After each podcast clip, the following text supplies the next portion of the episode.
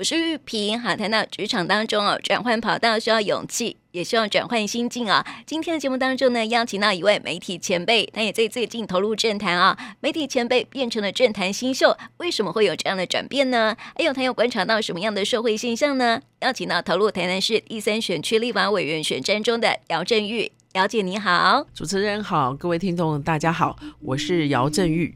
嗯啊、呃，我想请啊、呃，先来请问一下姚姐哈，就是说，因为啊、呃，姚姐也是我们啊、呃，台南就是一个很大的媒体的一个这个在地报，对，没错，就是啊、呃，是记者，然后也是这个总编辑、副总、副总，对对对，执行副总。所以你为什么会就是会从媒体，然后进入到政坛当中呢？呃，其实这个当然是有有一些关系跟我的工作哈。其实我跑新闻大概二三十年，然后我主跑的是党政。呃，市政府跟市议会还有政党，那长期以来，我对于台南的政治有一些了解啦。当然是记者跟政跟政治人物当然是不一样哈。但是在这个时候，我觉得，哎，是不是可以把自己过去对于政治的一个观察，或是自己对于政治的一个想法，或是抱负，然后来做一个实实际的一个体验呢？哈，我觉得参选这件事情其实真的不是我的人生规划哈。但是我到这个阶段，我觉得，哎，是不是？可以来尝试挺身而出，做一些我自己想做的事情，然后推一些自己想做的理念啊。所以在这样的一个机缘下，哈，从去年开始，我参参加了这个国民党的议员提名初选，哈，是在呃中西区北区。那时候初选，因为。其实，呃，我觉得记者虽然哈在业界是是还有一些名气，然后，但是对于呃普罗大众民市民来讲，其实还是陌生的。那我觉得一个新人要打知名度，其实不是一个太简单的事情哈。所以长期以来在政坛上，新人要出头比较困难。然后，所以我觉得这个也是个人的一个计划的时间太过紧迫，所以我去年呃没有被提名。那后来国民党征召我到西北，就是我妈妈的故乡，我妈妈是白河人。在那个选区里面，哈，呃，因选席次当中有一个妇女保障名额，呃，现任的是民进党籍，哈。如果呃没有其他的人参选，那个民进党籍或是那个现任的女性议员，可能就一票就当选。在这个情况下，我临危受命，所以回到我妈妈的故乡去选议员呐，哈。但是也也因为经营的时间比较短，哈，比较仓促，所以没能当选。但是我在五个月里面拿了近六千票，呃，对于乡亲对我的期待，我深刻感受到了哈。那我觉得就是说，在政治上，我觉得需要换新，需要有新的人来加入。这是一个我觉得我对自己参选的一个，虽然没有成功，但是我觉得我挺身而出，我希望能够带动更多的人，呃，有理想抱负的人哈投入，尤其是新的一代啦。我觉得这个是一个可以尝试，就是门槛没有像外界哈过去认为说。都是正二代、富二代的一个一个专利哈，说专利，其实它的确是选举不是那么容易啦。嗯，对。但是我觉得我的参选其实是希望说能够为大家开一条路，虽然这个前路坎坷，但是我觉得，哎，你总是要踏出来嘛，哈，不要受局限呐。我觉得政治应该要，我觉得北部可以有一些专业的人士，但是我觉得南部好像还没有。那我郑玉的开起步有点慢啊，但是我觉得，哎，我还是愿意来尝试了。嗯，可是走得很辛苦哦。我一路看这个呃姚姐这样子一路走来，我就觉得哇，真的很辛苦，而且特别是。要进一些自己啊、呃、过去没有那么熟悉的地方，了哈对，而且像是了解之前，我们是从这个观察者的角度，因为媒体就是一个中立，嗯、然后观察者的一家的一个角度嘛。现在实际走入局里面，是我就觉得那个那个心境上面是不是要做一些转换？对，以前我都在台下，我现在在台上哈。以前在观察别人，现在是被观察，的确是很不同，很大的不一样。但是对我来讲，就是说我就是把我想做的事情做好。呃，当然我要有很多的学习跟突破啦，因为过去做记者哈，你就是用批判别人的角度来来来来看这些事件，但现在你就会觉得说，我过去批判别人，那我现在可不可以做得更好？那我到现在我觉得比较辛苦的是，就像我刚才讲了，就是这个这个选举这条路是有一些局限的，就是它是一个很耗花时间跟精力的一个一个工程哈，我我用工程来来比喻哈，就是所以说。呃，目前政坛上还是以正二代、富二代为优先。为什么正二代他有先前他有一代的人脉，所以他二代等于是继承。如果他不太差，其实是可以接受的。然后富二代就是说，在一个选举里面，其实是一个很花钱的一个一个一个一个活动哈。就是说，你要打知名度，你要什么看板、文宣，什么都需要经费。所以这个设立了很多参与人的一个门槛了哈，呃，以至于就是说，大家会觉得选举不是一个平凡人可以接触到的一个东一个一个志向、一个方向、一个置业、一个职业哈。但是我我我是觉得我是一个很单纯的上班族了哈，呃，我觉得我敢做这个事情，其实呃真的是需要鼓励哈。虽然很辛苦，但是我觉得这个方向感我觉得很清楚的话，我就会不会这么。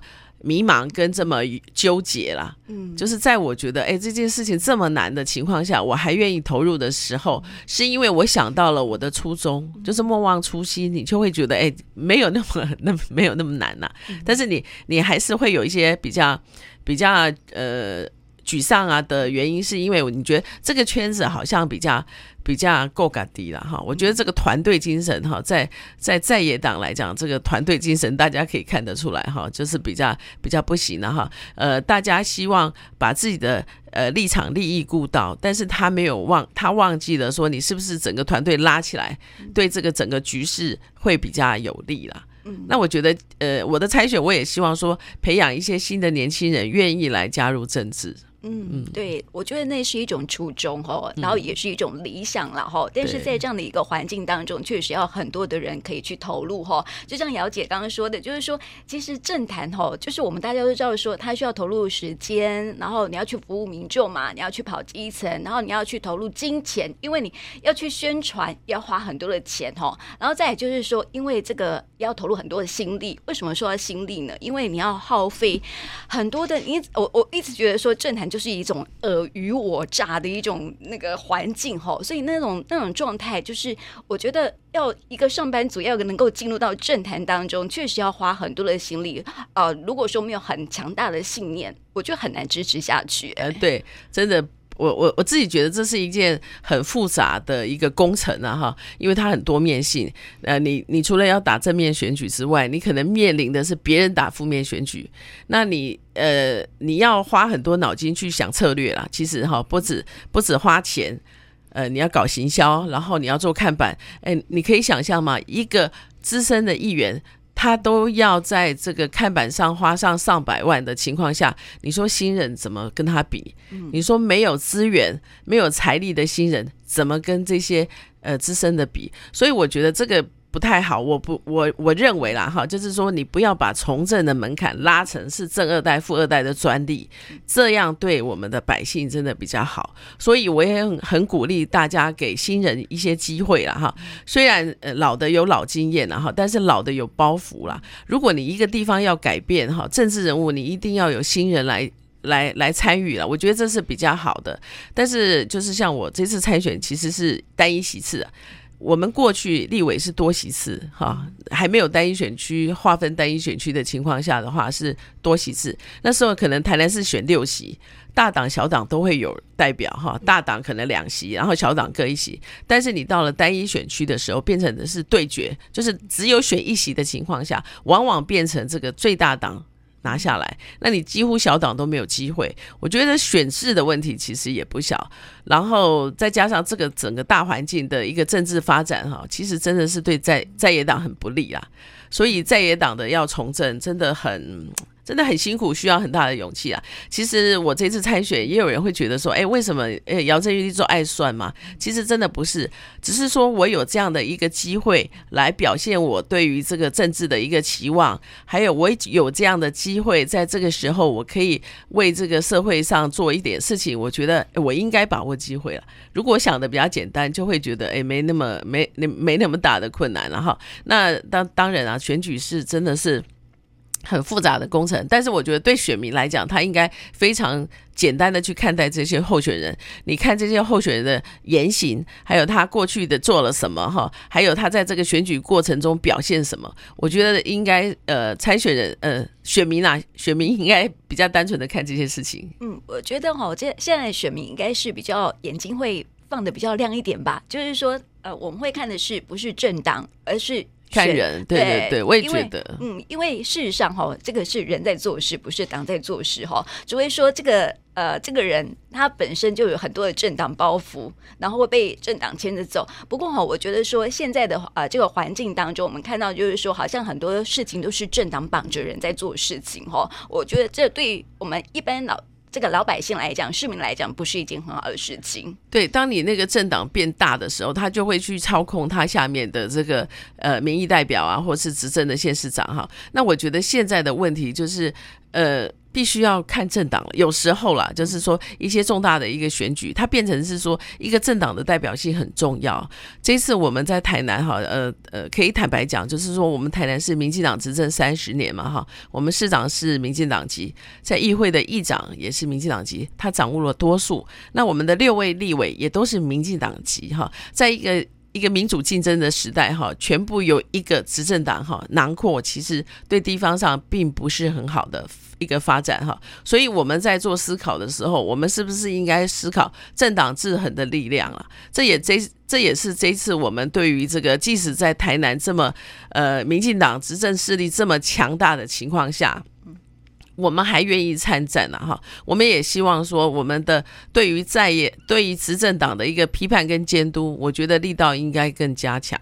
这样子对一个政党的发展，哈，或是对于我们我们的这个国家社会才是比较好的。我常常在地方上去讲的是说，哈，行进不好啊，行进动哈嘛是赶快啦。所以你对于一个政党的一个一个监督要呃。是应该要加倍加强的，尤其是这个政党已经在这个掌握政权那么久，他应该更受到更严厉的监督跟一个批判。嗯，其实一个政党掌握政权太久不是一件好事哈，因为它的水会变得很深哈，所以这个对于市民朋友来讲哈，不是一件好事，对国家的发展、对社会的发展也不是一件好事。对对对，所以我们在这一次的选举，我们也希望大家对于这个政党哈，要有一个就是适当的一个决定了哈，因为这个政党的的一个过去长期以来的执政成绩，其实应该也要作为。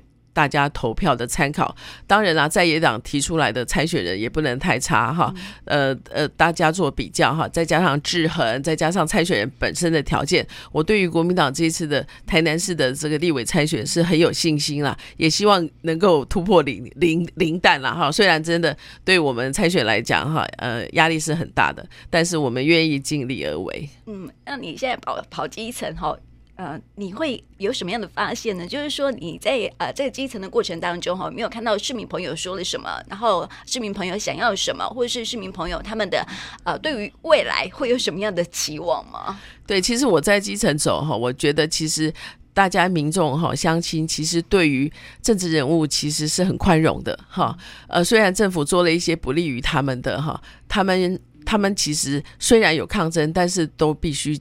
接受，我觉得这个呃，这个政府哈，掌握权力的人应该好好去思考哈，这怎么样对待民众？那我觉得呃，相亲在呃，尤其是这几年啊哈，我觉得政治人物哈，嗯，他们对于他们的自己的职责有一些混淆了哈。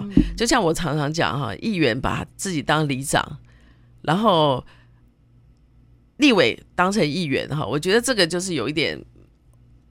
不太对哈，我来举例一下哈，就是我觉得议员他的一个主要的功能，除了为民服务之外哈，他更重要的是监督市政府。对，立委他的职权除了是争取建设之外，他更重要的也是监督中央政府。嗯，但是我们现在的民意代表为了下次的选举，他都把他的焦点放在选民，放在乡亲，所以他非常着重乡亲的服务。但是他对于政策，中央政府的这个不好的作为、不不良的政策，他并没有提出适当的一个批判或是反对，就像争呃争取重大建设。他觉得有建设就好，能够把这些建设拿回来几十亿、几百亿到地方来，他觉得他就是为地方争取。可是他没有想到这样的建政策、这样的建设是不是地方上需要的？我举一个简单的例子啊，哈，就是长期以来，就是过去我们国民党去年市长选举在打的就是六十五岁以上老人免健保费哈。其实这个在六都里里面五都其实都已经做了，我们台南市没有做。这一次是我们就是我们国民党的候选人，呃谢龙介他提出来强力的诉求。也因为这个诉求，民进党受到很大的压力。因为的确，六都当中只有台南市没做。那台南市的人口其实也是比较老化，老化，所以这个选举过程中对他们造成很大的威胁。那那他们当下是没有承诺要做，但是后来选选后之后，他们决定他们要做，从七月一号开始做。那我想讲的是哈，有一些政策，如果你这个政党在这里。不管是台湾或是在台南市啊，如果这个政党认为说，哎，我做什么，你选民还是都支持我，你选民只是看党哈，你不在乎他对你好不好，或是他做的好不好的情况下，他就会变成是这个政党要给你什么。而不是选民需要什么，乡亲需要什么，这个这个逻辑哈，就是这样的。我懂，对对就是我我给你什么，你就必须要人民就必须要接受什么。我给你什么，你还是投我嘛？我不给你什么，你还是投我。对的情况下，所以我就不需要做什么。就是我会选择我想做的啦，嗯，而不是乡亲需要的哈。嗯、就是有时候美感是在这里啦，所以我觉得就是说，你不能够让一个政党加修贺了哈，不可以让政党的同一批人哈太。太掌权太久了，我觉得这个是不好的。瓦心啊，瓦心可以变也啊。没错没错，而且我发现说，现在很多人都把那种民意代表这样的角色给搞混了。我觉得很多人都是很多民意代表哈，现在都是站在在站在党意，然后去做很多的事情。然后我发现说，哎。我现在我是一个这个选民的一个角度嘛，是我发现说，哎，我现在我的想的怎么跟你想的不一样啊？你不是应该代表我嘛？你怎么会你怎么会做跟我不一样的事情？你知道吗？对啊，对啊，所以你就会觉得说，很多情况下你就会觉得反思哈，就是到底谁是民意代表？你代表了什么样的民意啦？嗯，就是你会去思考。就是现在，尤其是最近这几年然后，你会思考说，为什么这些这些人做这样的一个一个决策？他他既然是民意代表，他为什么没有反对？就像我们去年。呃，我们这几年经历疫情嘛，哈，疫苗的问题、口罩的问题，然后大家都非常的恐慌。但是我们事实上就是，我们在疫情还没有开始的时候，我们的口罩是多少钱？疫情开始之后，由国家队来掌掌握的时候，我们是多少钱？那我们用比较高价的钱买到口罩，那那些钱进了哪里？去了哪里？然后我们的疫苗缺乏的一段时间，哈，这个我觉得这个是一个。从一个政府政策来看，是很不思议的、很不可思议的过程啊。嗯、那我虽然我们的疫情受到控制，但是在这些政策的执行上，还有政策手段，还有政策决策上，难道都没有调整跟思考的空间？难道我们的选民都接受执政党的所作所为吗？嗯，我我觉得这个是大家要去思考的。那另外一个就是我们的一个民意代表哈，他现在做的他的职责的。看法，他的出发点是什么？哈，他是为政策辩护，对，为党的政策辩护，我觉得其实是 OK 的哈。但是有时候辩护的同时，是不是你应该更兼顾到民众的需求？嗯，对，我觉得就是说，呃，即使福利证件开出来，但是你要想到说，我们的政府能不能够。吃得下这些东西哈，就是我们的预算啊，我们不能再留子孙，我觉得这个是这个是基本的哈。国家要稳定嘛哈，你你的欠债太高，其实真的，尤其是我们现在少子化，人越来越少。其实我觉得一个政府哈，我我是觉得说没有一个执政党，没有一个政党是完全完美的啦。嗯，但是至少你知道你自己不完美的时候，你愿意调整。嗯。如果当你权力过大，或是你的权位够久，你不想调整，这样子为什么民众还要接受？嗯，这是大家比较不能理解的。嗯，好，对不对？对，没错。所以我想问姚姐，就是说哈，因为过去在媒体的角色嘛，哈，所以你会看到，你会去批判，对不对？啊、呃，然后现在是站在这个民众的角度，因为要出来参选嘛，所以必须要去做好，就是说你看到之后啊。呃，你怎么样做，对不对？对对，呃，我最近哈有接受一一些呃渔民的哈安南区渔民的一个陈情啊哈，就是鱼塭其实我们在呃这几年的农渔业都面临的光电入侵的一个一个问题哈，呃影响了我的农渔业哈。那这几这几这一阵子我发现其实不止光电哈，我们的土质厂。就是资源回收，就是废土厂，它也开始进入余温。那我接到一个陈情，就是一个八十七岁的一个渔民，他来陈情说，他的余温旁边设置了土土质厂，就是废土，就是废土的弃置厂。那不会污染土地吗？这个它当然会，它会污染环境，嗯，然后它会造成，因为它的那个车辆来来去去嘛，哈，就会影响这个养殖业那些鱼啊，它会受到这些噪音的影响。再加上它的土放在那里，它会影响那里的一个空气。那再加上土，如果下雨，土流到一个他们附近的余温的水道的话，它就会影响了它的余温的水质。这个老农就跟我讲哈，他的余温在旁边，他本来是卖就是种蛤蟆。现在蛤蟆都养不活，养不大，所以他就很，他就觉得很不可思议。为什么不爱好伊呢？鱼塭啊，会使会使起鱼，就是养养殖啊？为什么不要顾他们的养殖业？那我接到这个陈情案之后，我就到市政府去问。那市政府说他们的这个土制厂是合法的。哦，因为对，对我我我懂那种感觉，就是好像很多事情都是说我把它合法化了，然后对政府就用合法化了。但是这个合法却影响到原本的人的一个一个权益跟利害，那你政府是要是要土市场的，还是要渔温，还是要养殖业？那这些农民真呃渔民真的是很，我觉得很无奈啦。他们一再反映哈，那个土市场没有任何的批盖什么网啦、什么风呃风一吹，那个土就到处飞扬。然后养殖影响了他们的水质，但是他们投诉无门。你到政府去反映，他就跟你讲那是合法，人家有合法权益，那个地主他可以依照这样的申请。所以真的是很无奈。但是我们必须要把这个真相让大家知道，你们大家来评评理。余温这样做土制厂，你没有去一个适当的管制，或是一个政策的一个限制，你就变成说 OK 没关系。但是问题是，这个可能就是有他就没有他。你有土市场，你就影响渔温，就没有渔业了嘛，就没有渔温的养殖。嗯、那你这个政府到底要养殖业？如果你都没有养殖业，没有渔业，就是农田去种地，鱼田，呃，也渔温也去种地，那将来我们要吃什么？嗯，对，我们现在政府都会用补助的方式啊，吼。对，这个就是赌这我我觉得另外一个 一个看法就是说，对啊，我种电比较轻松，我又不用去雇，然后我就有呃稳定的收益，稳定且长期的收益。所以我当然愿意，可是问题长期来讲，你种了电之后的农田跟鱼塭，是不是未来还可以再回来做养殖？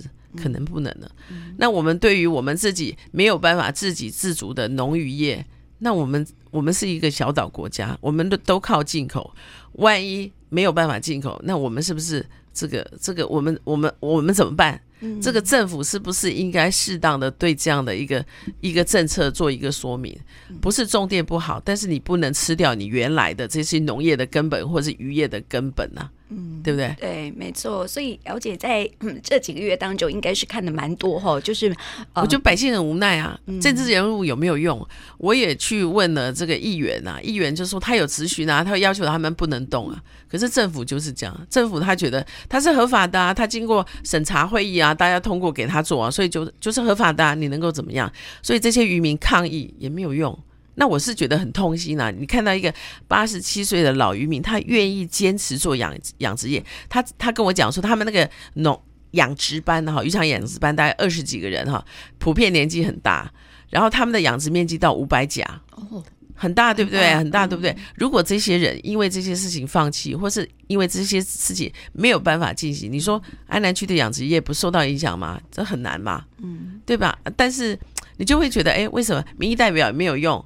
然后政府也没有用，那到底谁可以保护他？那怎么办呢？这么难呀！哎呀，那你可能这一代的渔民没有，就不会有人在做了嘛。嗯，像我有另外一个，他就说他本来养了石斑嘛，还有鲈鱼嘛，但是他发现现在不行，他变成就是做种苗，只有做种苗，现成的养殖其实都都不再做了，所以我们可能在市面上。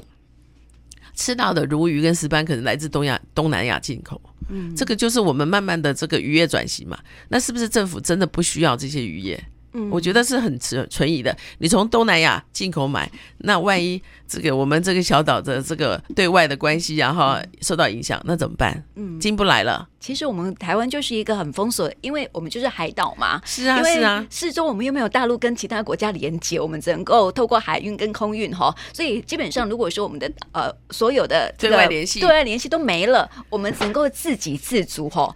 那过去我们是宝岛台湾哦，我们可以有很多的很丰盛的物产啊，农渔业啊。但是如果现在如果说政府为了开发，或是为了某些利益，然后去牺牲了农渔民的权益，那等于是牺牲了人民的权益了嘛？对。对对，我所以我，我最近在努力这个事情了。我希望就是说，至少让大家看到这个情况，对对，我不能改变，但是我至少让大家知道这些渔民的困境，还有现状发展的现状。对，过去做媒体的时候，好像没有看到那么多。呃，也其实也看到，但是当初没有，就是我会尽力的报道。如果说人家抗议陈情，你会继续呃继续的报道哈。你你觉得伸张正义是一件是一个媒体人应该做的事情，那我又叫姚正玉，所以我这次的竞选口号就是台南要正义。支持姚振宇，你看还不错吧？对，真的。其实我觉得，就是你，你为什么希望这样做？为什么我看到老渔民的这个心声，我觉得我应该要帮忙，因为我觉得这个就是也是土地正义的一部分嘛。你从化之后的土地正义是不是真的正义，还是说少部分财团受贿，然后一般民众更买不起房子？我觉得这个也是政府应该要兼顾的了。嗯，所以这也是我觉得，哎，做这些事情我比较开心。嗯，对对，这也是在选举过程中，我觉得比较会比较有成就感的地方了。嗯，对对对，对，跟做媒体比较不一样的地方了，就是就是更凸显。其实我觉得差不多啦，只是说我现在更勇敢的起来，为这个事件，或为这个抗议事件，或为这些人。争取什么，或是凸显什么？嗯，我我懂了，就是说做媒体的时候，我们只能够看，然后好像不能够做一些什么事情。但是如果是从政的话，我们可以看，我们还可以为他们做一些事。对对，媒体你都要求是要中立嘛，哈，你可能就到有有一条线了。但是我当我跳出来变成不是媒体，我是跟渔民站在一起的时候，我觉得我反而可空间更大了。但是我如果能够争取到位置，可以帮他们协助解决，这也是我一个参选的一个动机啦。嗯。对，所以，我们下次后再呃谈谈，就是姚姐在这阵子哦的一个观察，我们呃到底还需要什么？民众还需要什么？哈、嗯，但是我最后想要问一个问题哦，就是说，因为哦这个从政哦很辛苦嘛，嗯、所以家人的支持是不是还蛮重要的？我看就是说，在在你一路从政这样几这几个月来哈，我觉得家人的陪伴对你来讲，好像就是一个很大的一个支持的力量，对不对？对，因为我其实我从政不算年轻嘛，哈，现在这个政坛讲究年。年轻风哈，所以很多未婚的二十几岁啊，呃，小女生啊，或者三十几岁、四十几岁都可以从政。那对我来讲，我比较我我年纪不轻哈，然后所以我小孩大了，呃，小孩自主了之后，我比较放心。那我的先生其实对我也蛮支持的，所以他会帮我做一些呃幕僚的工作啊，团队设计的工作。我觉得对。对我来讲，有家人的支持当然是一个很大的一个助力了哈。我可以省去很多后顾之忧。那我觉得我自己认为哈，从政要稍微有一点年纪，好，就是说他才有相对的人生阅历。知道哈，这个家庭需要什么，社会需要什么，然后自己本身，如果说你还在这个家庭的一个小孩还小，你如果要从政，你真真的没有办法兼顾，所以可能我自己理想的这个从政年龄可能是四十岁之后了。当然跟现在政坛的风气不太一样，但是我个人认为，就是说你的家庭啊、你的事业、你的工作到了一定之后来从政，我觉得对这个社会是更有帮助的。那我个人来讲，哎，这个年纪也是我必须要把握。如果我再不把握，其实真的年纪也越来越大，其实也不好了哈。呃，我常常讲了哈，如果你二十几岁的话，你在政坛，你可能一待就三十年，你就挡到后面的路。所以你四五十岁参政的话，你可能顶多住二十几年，这样后面的新陈代谢会比较快了。嗯，所以我也我也认为中年从政很好，嗯，壮年从政。更好了，那个新陈代谢会更快。我觉得今天哦，这个姚姐来到我们节目当中，带给我们很多这个从政的一个新的一个想法哈，还有就是。一一种新的观念，然后一道清流。我希望说这样，是是是，我希望 我自诩自诩也愿意这样做了哈。对对对，对，所以我们希望说下次还可以啊，继续的邀请到姚姐来跟我们谈一谈哦。像其他，我很想了解现在年轻人哈，对于说这个呃居住方面哦，其实有很多很多的难处，对不对？对对，因为像居住正义，对我觉得居住正义这一块真的是为我们，因为我们都是成为父母的人嘛，对，所以我们都很关心这个下一代他们的是不是能够。安全，然后是不是能够安居哈？安居，而且能够乐业哈。然后我希望说，我们下次再谈谈年轻人的政策。Okay, okay. 谢谢，谢谢玉萍，谢谢，谢谢各位观众，我们下次见，拜拜，拜拜。